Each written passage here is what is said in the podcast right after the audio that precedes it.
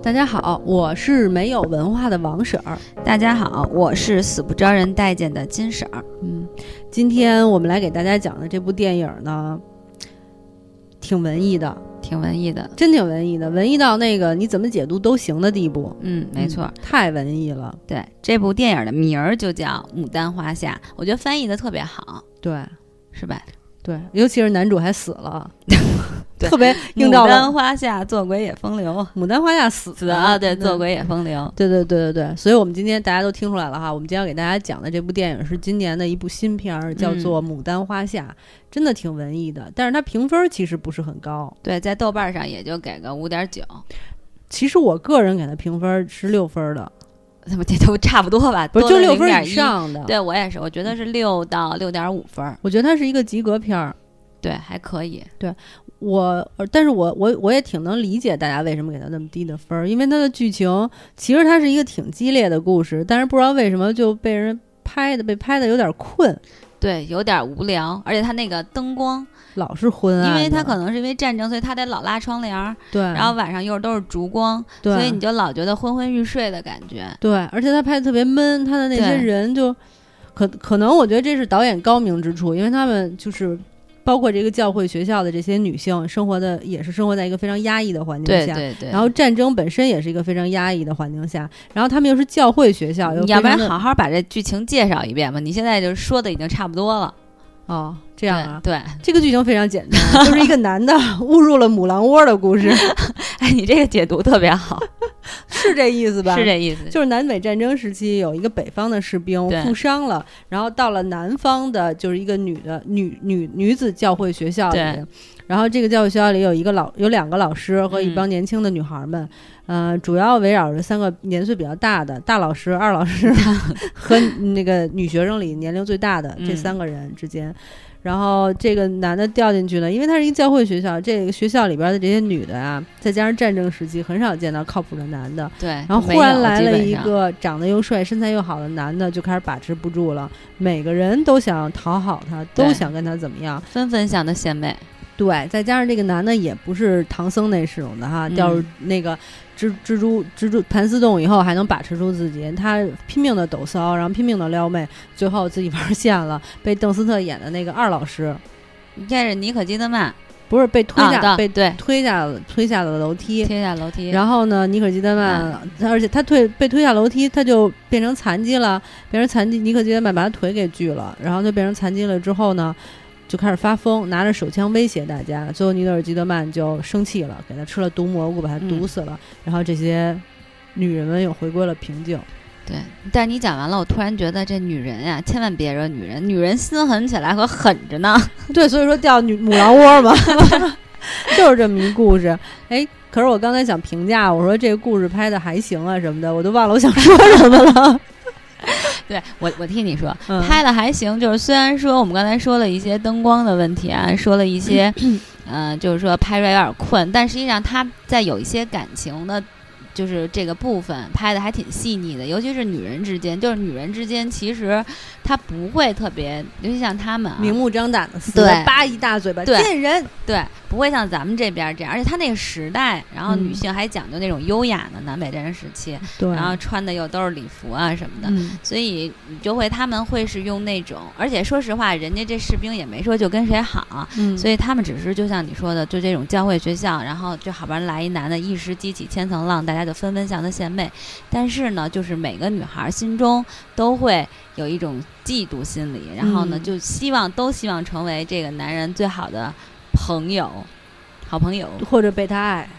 对，嗯，所以就是女人之间的那种所谓的小嫉妒吧。对，然后还是拍的还是。挺细腻的，还是拍出来了。可以说，通过一些眼神，虽然那比较黑吧，但是摸黑也能。哦，我想起我想说什么了。嗯，我想说啊，就是我我不知道，就是这个导演之所以会把它拍成这样，因为我看过导演其他的作品，比如他拍的那个《绝代艳后》，嗯，就是演的那个法国皇后的事儿，就我也看过，是非常活泼的一个电影。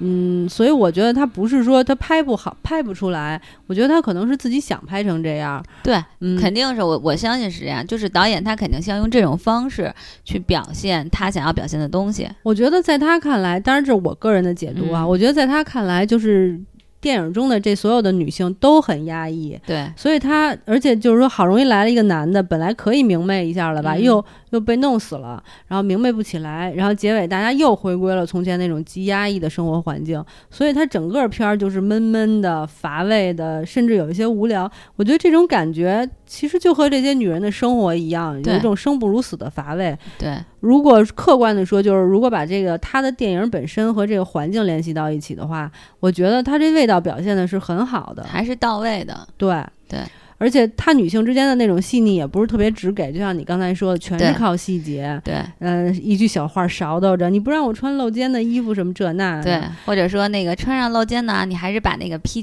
那个尼可基德曼的说，你还是把披肩披上吧，要不然就成为大家的话题了，然后啊，就把肩给披上啊，对，就是。很高级，其实就像你说的，就是女人之间的斗，尤其是现在，比如说公司里的那个女生互相斗来斗去的，不会像说环环那种说，哼，见人就是矫情，对，没有人这么干，这不是有病吗？然后都是这种的小勺叨的，所以我觉得，我觉得各个方面的味道都很都不错。哎，那我不应该给他打对，光想说你是对，但他真的挺乏，就真的是他可能是为了表现那种感觉，但是真的是挺看着挺闷的。对，所以就是像你说的这个问题，就是因为他可能要表现那种压抑的生活，所以他需要有这种环境，然后也其实也是因为你在战争时期，他必须得拉上窗帘，也防止就是士兵过来，嗯，然后又得把这个这个北方的这个士兵给他藏，就是让他不能出去，嗯，好不容易出去一下，还瘸着腿出去弄了弄那个菜园子，对，然后就所有的女生都是眼睛偷偷的瞄着他啊，真是。对他们得压抑成什么样啊？是因为其实战争就是这样嘛。因为其中有一段，尼可基德曼也说了，说他的那个男人也是在战争中死去了。后来他们不就聊到，他说战争中谁不失去很多东西？嗯，对，所以这种其实他就像你说，他用这种手段去表示那个年代、那个时代给给女，不光是给女性，其实就是给所有人对所有人带来的那种压抑。嗯，也有可能。那那这么说起来的话，我真是太棒了，我又解读出来了。对对对，你是最好的。但是其实他为什么？我觉得为什么放在就是用一个教会学校，然后有就是说一个男的放放到这里边，就说白了就是属于那个狼多肉少的一个状态。而且教会学校本身就是一个禁欲的地方。对，其实这是对性的一个。就女性的性的，我觉得是禁锢，禁锢，对，对对对。其实我们俩就是一开始讨论这部电影的时候，我们俩说，咱俩从哪个角度说呢？难道真的就从社会问题、战争问题，然后包括女性解女权问题来说吗？好无聊啊！而且我觉得大家看这部戏，如果你还挺喜欢，而且你认真看的话，我觉得大家都能解读到这儿。所以我们两个想到一个新的点，对，就是我们打算从人类本身性解放的这种不是。不是人类，就是女性性性解放的这个角度上来去分析一下这部电影。对，因为大家一定能从这部电影看看出来，就是说这女人要是饥渴起来呀，那可真的是如狼似虎，很可怕，真的比你们想的可怕多了。要了你丫的，要了你丫的命！你这说的真是挺狠的，要了你丫命。但是确实是这样，就是说。长期以来，但我觉得现今当今的社会其实要好很多了，就是女性开始正视自己的这种需求。极少数女性真的还是极少数吗？真的是极少数。妈呀，那我认识的一些人都是很优秀的，比方你，对我很解放，各位。我觉得还还还好吧，我觉得挺少的。真的吗？对，因为我有的朋友和我聊天的时候，纷纷跟我表示出他们还是性冷淡。哦哦，你很震惊是吧？不是，他表示的他是性冷淡，是他真的觉得自己是性冷淡，还是就夫妻生活觉得自己是性冷淡？但我不认为他们是性冷淡。嗯，他说自己是性冷淡，我只能说好，你是性冷淡。但是我认为他就是没有经历过好的性爱，所以他不知道，所以他没有感觉，就像车小演的那种。对对对对对对对，这呃，你你这又是另外一个话题了。我觉得，它就相当于是说，女性在性生活当中真正能达到完美性爱的，到底是能占比例多少？其实很很少。原来有个研究，也就百分之十几，好像。对对对，确实是很少。就是因为女性和男性不一样，一般可能就是更多的时候，男性是关注自己，其实女性处于一个被动被动的状态，然后也在就是说。你不觉得吗？是配合男性对的一个角色，所以他很也本身可能没有太多关注自己。我忽然想起一个戏来，就是咱俩前段时间。我也不知道那个我会不会在这个节目前面放啊，也许在后头，可能就是后段时间，反正就是我们之前录过一期节目，说的是呃红玫瑰和白玫瑰，然后那其中有一个镜头，我觉得就很有意思，就是白玫瑰和振宝搞的时候，白玫瑰僵僵的躺在床上，然后振宝把他衣服脱了，然后趴在他身上，上衣都没有解开，他就像个木头一样在那躺着。对。振宝一定是很乏味的，我觉得振宝可能就属于那种我要不为了要孩子，我就不跟你费这劲了的那种状态，就可能是啊，就至少两个人之间没有配合，他也就是例行公事吧。对，但我相信有很多女性都是这样。然后还有驴得水，你记得吗？驴得水里边的那个老婆，铜匠的老婆啊，铜匠说怎么回来都会咬耳朵。我听说咬耳朵不好吗？但那个年代就是，我觉得是这样，还是可以理解的。但是，当然红玫瑰、白玫瑰也是，就是年代的问题。就是当今，我真的不觉得当今社会，我觉得应该有一半的妇女还是可以。我不同意，我特别不同意你这种说法，因为你想，就是当年就认为女性应该在家照顾孩子，对吧？嗯。现在也是大多数女性就因为以孩子为主，对吧？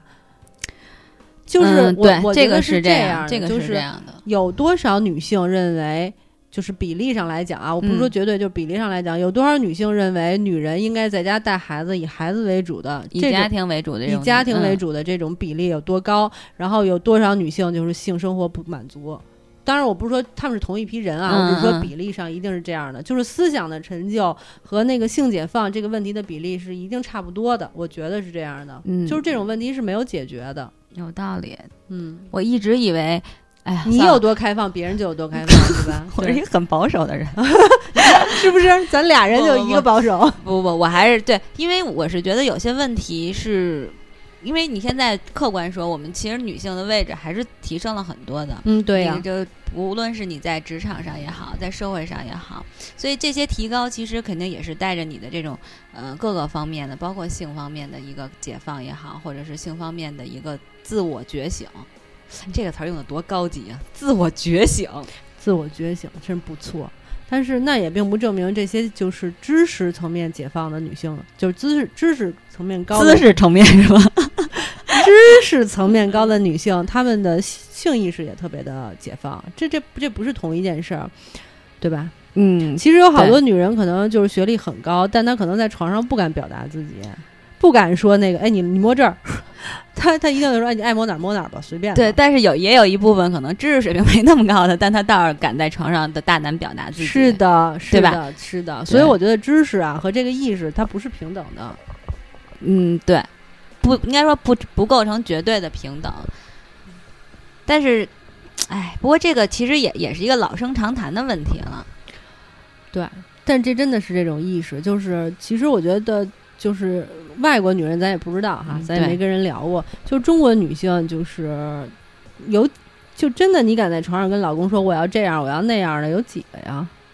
我没问过人家别人的事儿，所以我也没问过。就我也不知道，就是说，就就问号啊，有几个呢？就是说，我觉得这种解放意识可能还需要很长很长的时代。我特别想问问别人会不会说。这个话题是吗？对，就是说，就像你你说的那个问题，就是说，你会不会跟你老公说我要这个，我要那个？不知道。其实这个其实挺值得研究的。就是其实我觉得国外是曾经经历过性解放的，你知道吧？咱们国内从来没有过。对，咱们确实没有过。对啊，因为这种话题，其实，在当今就是你拿到现在社会上来说，也不是一个完全可以，嗯，肆无肆无忌惮可以去谈的一个话题。对。而且咱们曾经就是有一个作家叫木子美，你记得吗？木子美曾经写过一些相关的文章，但是怎么样呢？还是被大家当成那种就是异类，异类来看，不觉得他是这这方面的一个先驱。但是李银河老师也也写过好多有关性方面的，还有安是安安妮不是安妮宝不是安妮宝贝儿，还有一个女的是谁来着？也也特别爱写这样的文章。我知道李银河老师也特爱写。对，可是我觉得写了以后没有啥用。嗯，这个东西其实就像你说的，可能真的是就是说两方面，一方面是社会外在的，还有一方面是自己的，就是你内在自我突破。就像你说，可能就像白玫瑰那样子的，就是他可能也不敢不敢去，就是说去表表达自己。对，对，对吧？就而且就还有，其实让你又回到那个问题，就是说，嗯，怎么样去体验一段特别完美的这种性爱？这个东西其实是需要，我觉得也很需要知识。去泰国感受一下，是吧？是吗？不，我觉得需要知识学学习啊。这个时候你就发现日本日本爱情动作片很重要啊。日本爱情动作片特别虐。你看看美国，美国特别粗野。那看哪儿的片儿？而且我觉得没有教科书。对，确实是因为我觉得这是一个特别复杂的事情，就是你再认真研究，也不是说你看两部片儿就能做得到的。而且，而且咱们中国男人是非常自大的，你要是想调教他是不可能的。你说，哎，老公，我觉得你啊这样不行，急了，我哪儿不行？对吧？很少有男人能够接受这种，就是好好的接受，就是这种沟通的，对吧？嗯，你觉得是不是？我觉得现在年轻人应该不是咱们想象的样子了。哎呀，我把年轻人又给忘了。对，因为咱们俩现在说的是咱们这个年代的人，但是就是我了解到的年轻人，因为我有一个弟弟，然后呢比我小很多，快九九九几年，快两千年的孩子，就是初中的时候，当然他们这不太好，高中什么已经都有过很多这方面的经验了。有过经验并不一定好，对吗？咱们中国古代的那些就是结婚生子十几岁都生孩子了，就我特地向他了解过这个问题，就是真是一个好姐姐。对我得随时把控到他们的这种状态，就是其实他们那些孩子呀，比咱们想象的要开放的多，就是也就是当然具体你说这次数和质量这种的，对吧？这个也是另外一件事情，但实际上他们还是挺就是跟我们想象的不同，挺敢表达自己的，男孩女孩都是。真的呀，真的，就无从了解了。对，就是我们只能说，咱们这个年龄段的人，比如三十岁左右的这些，咱俩十八吗？不是，啊，过两年咱不就三十了吗？比如现在咱不在讨论三十岁女性的问题吗？嗯，就就应该还会有一些吧。嗯，对，咱俩既然说了一些这种生活现状，咱们有没有解决的办法呀？你说，这是这这这就看自己了。真的，其实我咱俩说这话题的时候，我觉得特有意思。可我本来以为是嘻嘻哈哈的那种呢，为什么说着说着又变成这样其实咱俩之前写过这这方面的文章啊，咱们也介绍过那个韩国电影叫什么？上班女郎。哎，我特别建建议大家去看啊，那是韩剧《上班女郎》，就是那里边其实会有。我觉得那片拍的特别好，嗯，就是会会教导你一些，当然不是说实质性去教导你到底怎么去做，但实际上它是让你去关注自己的这种性，然后也其实会教有有一些让你自己去自我满足的一个方式，然后就是成人玩具啊，对，然后还有就是和你老公之间的互动，嗯，其实那你说还能有什么呀？那哎，但我客观说啊，如果一个女人你结婚了，你也不注重自己的身材，您说您是油腻腻的一个肥肥的身躯。别说你老公，就是你觉得你自己看你自己会有欲望吗？那倒是，对吧？这个首先是第一步，就你在保养还可以、风韵犹存的状态下，嗯，对吧？你可以比如说，哎，穿的性感一点啊，或者不要天天在家穿着大背心儿，然后穿着纯棉的大裤子，像像您这样 穿着大棉裤，那你说，别说男人了，你自己看自己有欲望吗？我我，当然白天穿没事儿，晚上上床的时候就别穿了。嗯，好，行，遵命。对吧？洗洗头好歹，晚上睡睡睡觉前洗个澡，喷香的。再再跟大家描述了，喷个香香。那你无非不就是这些吗？那你觉得还有什么呀？那再说两个人之间。喜欢什么样的姿势，什么样的方式是需要你们互相去探讨的？咱俩能给人指导吗？对，这确实是没办法指导。其实我有的时候就是，如果咱俩聊到这一步的话，我忽然觉得就是，反正已经这样，你要破罐子破摔了。不是不是，我觉得就是男人找个小情人和女人找个小情人，也不见得就一定是坏事儿啊。就是咱们得特别客观，就是说，就非常非常跳到这个现实之外的环境下来说的话，因为你知道吗？我觉得有的时候这女人啊。嗯，包括男人在内，就都是这样。老婆是圣洁的老婆，就特别诡异。因为在《欲望都市》里头就有一集就演过那个这件事儿，就是说老婆就是圣洁的老婆，我我就很难对我老婆下手，然后呢，老婆本人也是我老婆本人，老婆本人发言，老婆本人也是说，就是我呀，我是那个好老婆，贤妻良母型的，我怎么能那么骚呢？就是类似这种，就很难放开自我。只要你俩结婚了，有这层身份，就是这样的。但是情人就不同了，情人很简单，我是为什么去的？我就为这事儿去的，就特别容易放开自我。反而我就觉得，可能有很多很多人，百分之。八十的人可能在情人面前，要不然为什么那么小三儿多呢？在情人面前就放得开，他会特别的开心。